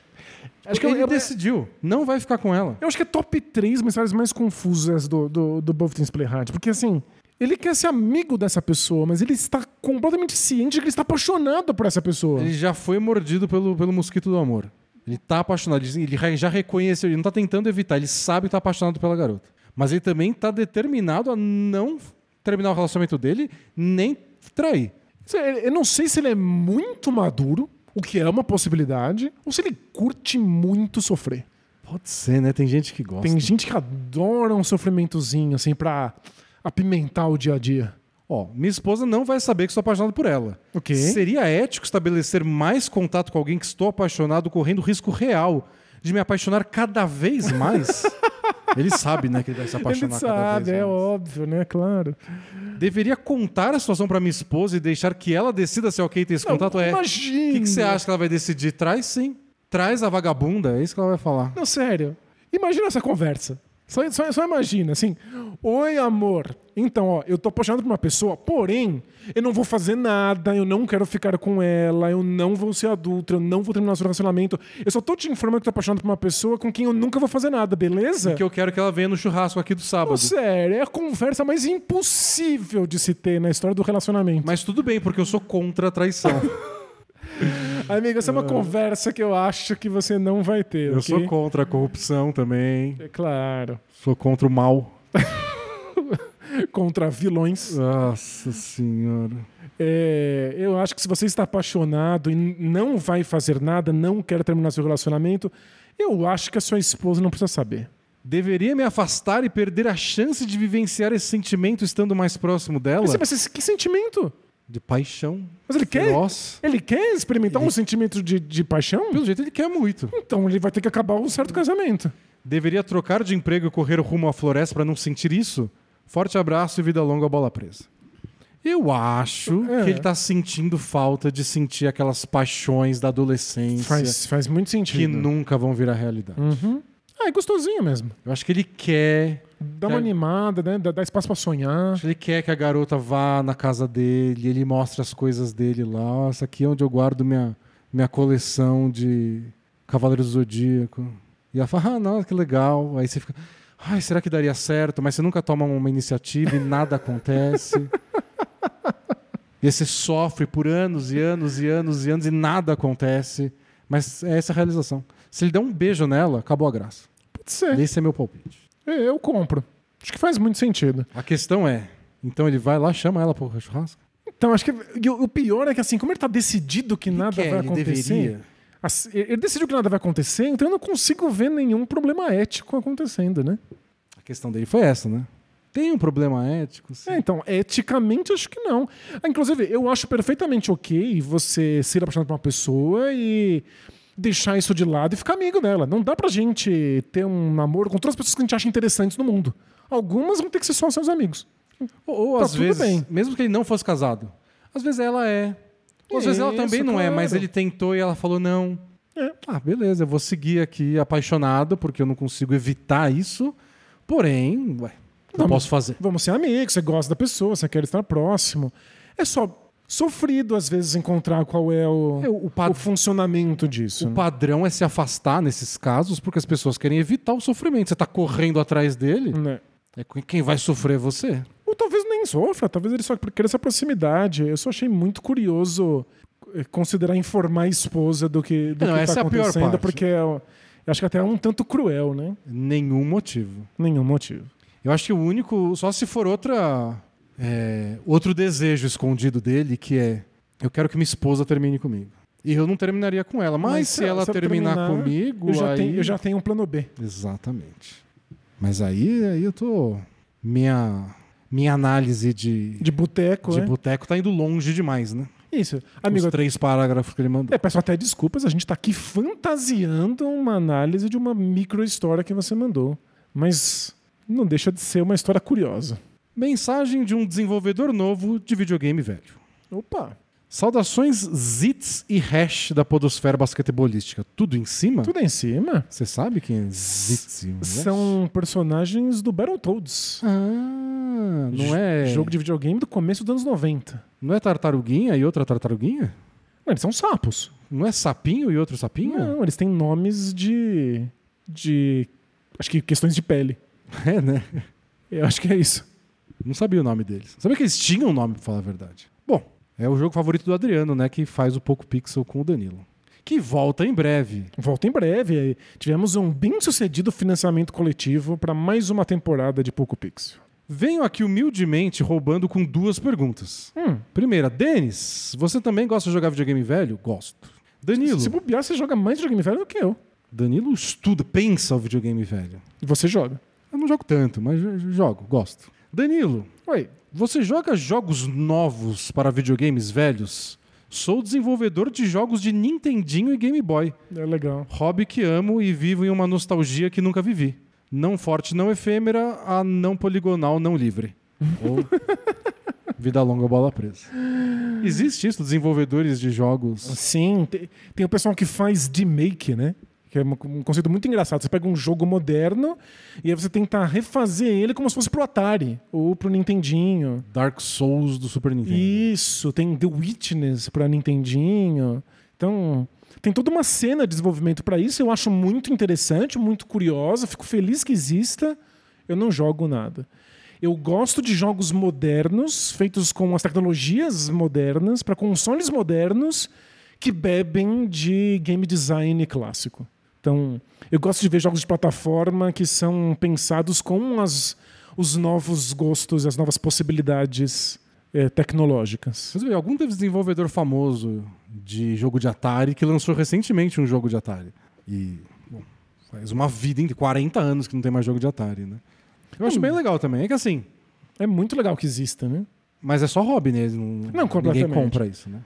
Ah, acho que dá até pra vender, mas acho que não, não sei se esse é o objetivo. Mas saiu um jogo de Dreamcast aí não faz muito tempo. Tem o pessoal que, que, que gosta. Até porque são métodos de desenvolvimento de programação diferentes do que seria pra fazer um, um jogo É moderno. um desafio, né? Acaba sendo jogo dentro do jogo. Te desafio a criar um jogo nessas limitações que, que existiam em 1992. É, fazer música e som exige lidar com chiptune, tem todo um, um- uma graça de fazer esses desafios. Né? É tipo escalar o Everest usando equipamento dos anos 80. Minha questão com videogame velho É. é que eu tenho um grande desejo de ter tudo. Eu acho muito legal qualquer coisa que oferece. Eu fiquei sabendo esses dias que tem uma pessoa que vende um HD de não sei quantos teras na, na Amazon dos Estados Unidos. E vem com todos os jogos que você pode imaginar, desde não sei quanto de que ano. E o pessoal tava apaixonado, imaginando quando iam tirar do ar, porque não pode, né? Bem, legal. Mas eu falei, nossa, que legal. O que, que eu ia fazer com esse tera, sei lá quantos teras de jogos? Provavelmente não ia jogar. Ou ia jogar o mesmo Donkey Kong que eu jogo desde sempre. Mas é é uma sensação muito boa de ter à disposição. É toda a história dos jogos, eu acho muito legal. Então, e aí é uma questão com o videogame. Que a gente falou, é ilegal ter essas cópias. Mas toda a história da literatura está disponível a você, mesmo se você não puder pagar. Você vai numa coisa incrível chamada biblioteca. As bibliotecas têm os jogos disponíveis. Mesmo filmes, tem filmotecas. Você va- As universidades têm os filmes disponíveis para que você assista os filmes mais importantes da- da- de todos os tempos. Jogos de videogame não tem. Vários desses jogos, inclusive, não estão mais disponíveis. Eles eram de consoles antigos, esses consoles não existem mais e você, por meios legais, não tem como jogar. Então, tipo, é, eu entendo que ter essas cópias piratas de jogos velhos é ilegal, mas muitas vezes é o único jeito de você manter esses jogos vivos. Mas eu acho mais legal ter os jogos Do que jogar do os que ficar jogos, jogando eles. É, eu tenho muita aflição de saber que alguns jogos podem desaparecer, porque não tem nenhum lugar oficial em que esses jogos existam. Os piratas não vão deixar, Daniel. Ainda bem, porque senão não, me dá tacardia imaginar o- a produção humana desaparecendo. E agora, Daniel, a gente tem uma mensagem Hum. que é o fim de uma trilogia. Opa! Faz tempo que a gente não tem uma trilogia, né? Você lembra do estagiário fungador? Claro! Da última. A gente vai re- re- relembrar tudo isso lendo a mensagem. Uau, não esperava que tivesse um final. Mas da última vez, a proposta do nosso amigo, que tinha um funcionário, um estagiário, que ficava o dia inteiro fungando o nariz, ele não aguentava mais, era apresentar o bola presa pra ele, pra ele ouvir a mensagem do estagiário fungador e se tocar que era com ele. Lembra? Lembro. Agora vamos. A gente vai relembrar ao longo da mensagem mais detalhes. Vamos, vamos lá. Tô ansioso. Tarde, D&D, bom? Bom. Colocou entre parênteses, aceno com o chapéu. Bom. Aceno com o chapéu. Trago aqui o traje cômico desfecho da minha história com o estagiário fundador. Para relembrar meu caso e contextualizar para quem não ouviu os podcasts 396 e 421, Olha, ele já tá ajudando aí o, o ouvinte perdido. trabalho de primeira linha. Sou aquele cara que é chefe de um estagiário que parece ser viciado em fazer diversos barulhinhos altamente desagradáveis, como fungar o nariz e arranhar a garganta. Cheguei a pensar que eu tinha misofonia, mas isso foi descartado pelo meu psicólogo, que é aquela fobia de, de, De barulhos, de, barulhos, de sons distintos. Mandei uma primeira mensagem pro Both Things Play Hard para pedir dicas do que fazer. Fui respondido, tentei de tudo, mas nada deu certo. Na segunda mensagem, relatei que meu único fio de esperança que restou foi a possibilidade do nobre fungador, que descobri ser um grande fã de basquete, ver ou ouvir o Bola Presa, se deparar com os vídeos e podcasts certos, se tocar da situação e passar a se policiar quanto aos seus barulhos socialmente reprováveis. Perfeito. De início, faço um esclarecimento sobre algo que não ficou claro na mensagem anterior. Após meu relato de que indiquei fervorosamente o bola presa para o estagiário ruidoso, vocês dois ponderaram que eu havia perdido a mão, pois não haveria diferença entre mandar a rela total, falar para ele, tipo, não aguento você fungando, e ele descobrir tudo vendo ou ouvindo o podcast. Porque ele ia associar imediatamente a descoberta de que ele incomoda à pessoa que indicou pra ele o podcast. É uma história muito única, né? Exato. Tem o estagiário, descobri que ele gosta de bola presa, recomendei esse vídeo. Ele não estaria terceirizando de verdade, né? Porque É. no fundo seria muito fácil apontar a origem. O Denis, inclusive, complementou dizendo que seria engraçado se ele ouvisse um podcast, não gostasse e apenas parasse de ouvir e nunca chegasse na história do fungador. Pois bem, foi isso que aconteceu. ele não gostou da gente. Acontece, é. Ah, que droga. Agora eu tô torcendo contra ele também. Ah, agora vi- virou inimigo. Fala na cara dele mesmo que ele é um fungador. que asco que eu tenho disso. Desse fungador, que nojo. Ninguém é obrigado a conviver com você assim. Coitado, Denis. Ah, ele não gostou de mim? Você não gosta dele? Sou frágil. Ele só fez um único comentário depois de ver um vídeo do Bola Presa. Nossa, você e aquele magrinho de barba são gêmeos. Pois é, amigos, aparentemente sou mais um integrante do Danilo Verso. Oi, parece comigo. Mas devo ponderar que não há muitas semelhanças de verdade. Apenas sou um homem branco, alto, magro de barba. Ou seja, é exatamente o que sempre acontece. Também sou louco por pão e aí uso desodorante de pedra. Ah, boa. A gente tem muitas coisas em comum. Talvez esteja aí um pezinho no Danilo Verso. Vamos ver que restaurantes você vai frequentar aqui em São Paulo. É. Enfim, só quero dizer que me senti mais confortável para relatar tudo com riqueza de detalhes na mensagem anterior, porque tinha quase certeza que ele não ia ver. Uhum. Será? A famosa quase, Quase, certeza. quase certeza, né? Que já matou muita gente. e de fato ele não viu mais nada mesmo. No fim das contas, a resolução do meu problema com o estagiário fungador foi muito menos dificultosa do que eu previa. Teve uma solução. Teve uma solução, que é ridículo. É. Em razão da formatura do rapaz, o vínculo de estágio dele terminou. Foi embora, acabou. Pois é, eu tava tão cego com o problema em si que não me dei conta que o vínculo dele estava prestes a terminar. Ele saiu e agora estamos sempre nos falando por mensagem sobre basquete. E como é típico das pessoas da cidade, sempre me manda links do TikTok com highlights e lances de efeito. Enfim, Ele manteve uma amizade com o cara que ele detestava porque acabou e não tá mais no trabalho. Ele tá atazanando outra pessoa em outro trabalho. se foi um estagiário, ficou um amigo. Amizade que foi muito ajudada pela falta de necessidade de conviver diariamente com certos barulhinhos. É claro. Aliás, fica essa lição, né? Muita gente seria muito amiga se não tivesse que conviver o tempo inteiro. Exato, isso é. Conviver o tempo inteiro é difícil e aí fica só pros seus melhores amigos e paixões na vida. Até aí tudo bem. Porém, Porém, tem um porém, se o, estagi- acabado. se o estagiário sair, o outro tem que entrar no lugar, certo? Correto? Pois então, com a saída do fungador, iniciei os trâmites burocráticos para a seleção do seu sucessor. Ocorre que, ocorre que no dia do processo seletivo eu estava de férias, razão pela qual meu novo estagiário foi escolhido pela minha chefa. Ela escolheu uma jovenzinha muito educada e esforçada. Que funga, não é possível. No meu primeiro contato com a nova colega de trabalho, a primeira coisa que ela me disse logo após os cumprimentos de costume foi algo mais ou menos assim: Olha, eu sofro de uma severa rinite. Então já adianto as desculpas pelos muitos espirros que darei e pela constante necessidade de assoar o nariz. Parece ro- é, roteiro de sitcom, não Eu, é? eu acho que Deus existe. Eu acho que essa é a minha conclusão dessa Não história. é possível. Eu acho que eu não sou mais ateu. Eu acho que Deus existe, ele está assistindo com detalhes todas as nossas vidas e ele tem senso de humor. Não, sério. Ele é um roteirista do Seinfeld. Mas não foi isso que a gente falou do cara? Do tipo, o ideal seria ele perceber que tá fazendo isso e, sei lá, pedir desculpa. Não dá pra fazer muito a respeito. Você, você tem que fungar, ele tem que fungar. Não tem que fazer transplante de nariz. Mas pelo menos ciente disso. É, ela tem, ela tem ciência que ela espirra demais. E, e outra, agora que ela admitiu que é uma doença, que ela tá pedindo desculpas, agora você pode ajudar. Não tem como odiar ela. Não, e aí agora você pode ir atrás de tratamentos, falar, olha, eu conheço um remédio pra rinite, e aí faço a lição de casa. Ele continua. Na mesma hora me veio a cena do Danilo respondendo uma das minhas mensagens anteriores, falando que, abre aspas, para viver em sociedade a gente tolera que as outras pessoas existam. E viver faz barulho. Fecha aspas. A forma com que ela tratou a questão foi tão sincera e elegante Ah, ele não tá mais incomodado? que, resignado com a minha sina em conviver com pessoas ruidosas, respondi gentilmente que não havia nenhum problema. Muito embora tenha morrido por dentro naquele exato momento. Ah, que bonitinho. Você vê, ela foi civilizada com relação a isso e ele É. respondeu também com civilidade. Ela fez uma rela total que não dava pra responder, Não né? é claro. É isso, coleguinhas. Certamente não farei desta já longa trilogia uma franquia a lá Velozes e A Furiosos. franquia fungação. E coloco aqui um fim aos meus relatos sobre problemas cotidianos com estagiários fungadores. Muitíssimo obrigado por todos os sábios conselhos ao longo desse último ano.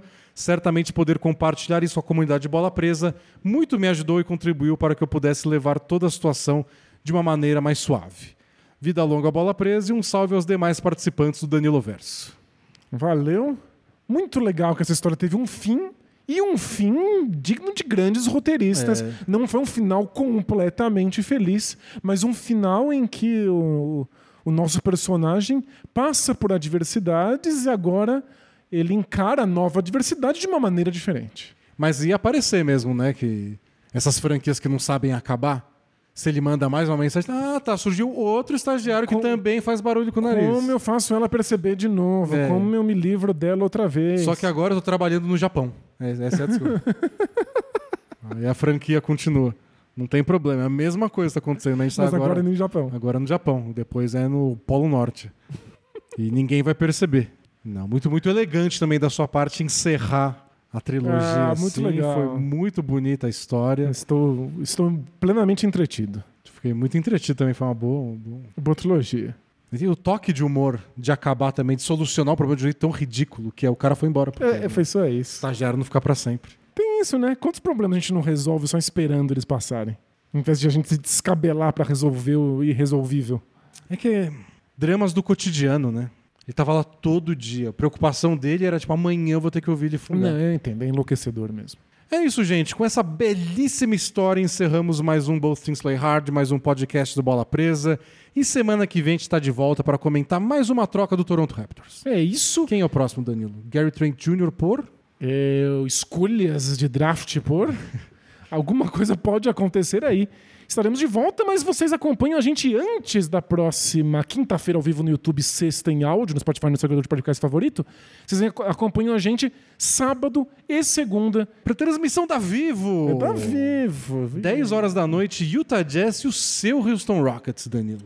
E segunda-feira está no YouTube para comentar o jogo. A gente não vai fazer só o pré-jogo na segunda-feira, não, hein? Isso, a gente comenta o jogo inteiro. Fiquem de olho. Sinal aberto ao vivo com imagens lá no YouTube. Então, acompanhe, acompanhe a gente nas redes sociais, arroba Bola Presa, pra ficar sabendo quando tudo acontece. É isso, muito obrigado pela audiência de vocês. A gente se vê na próxima. Tchau! Tchau, tchau!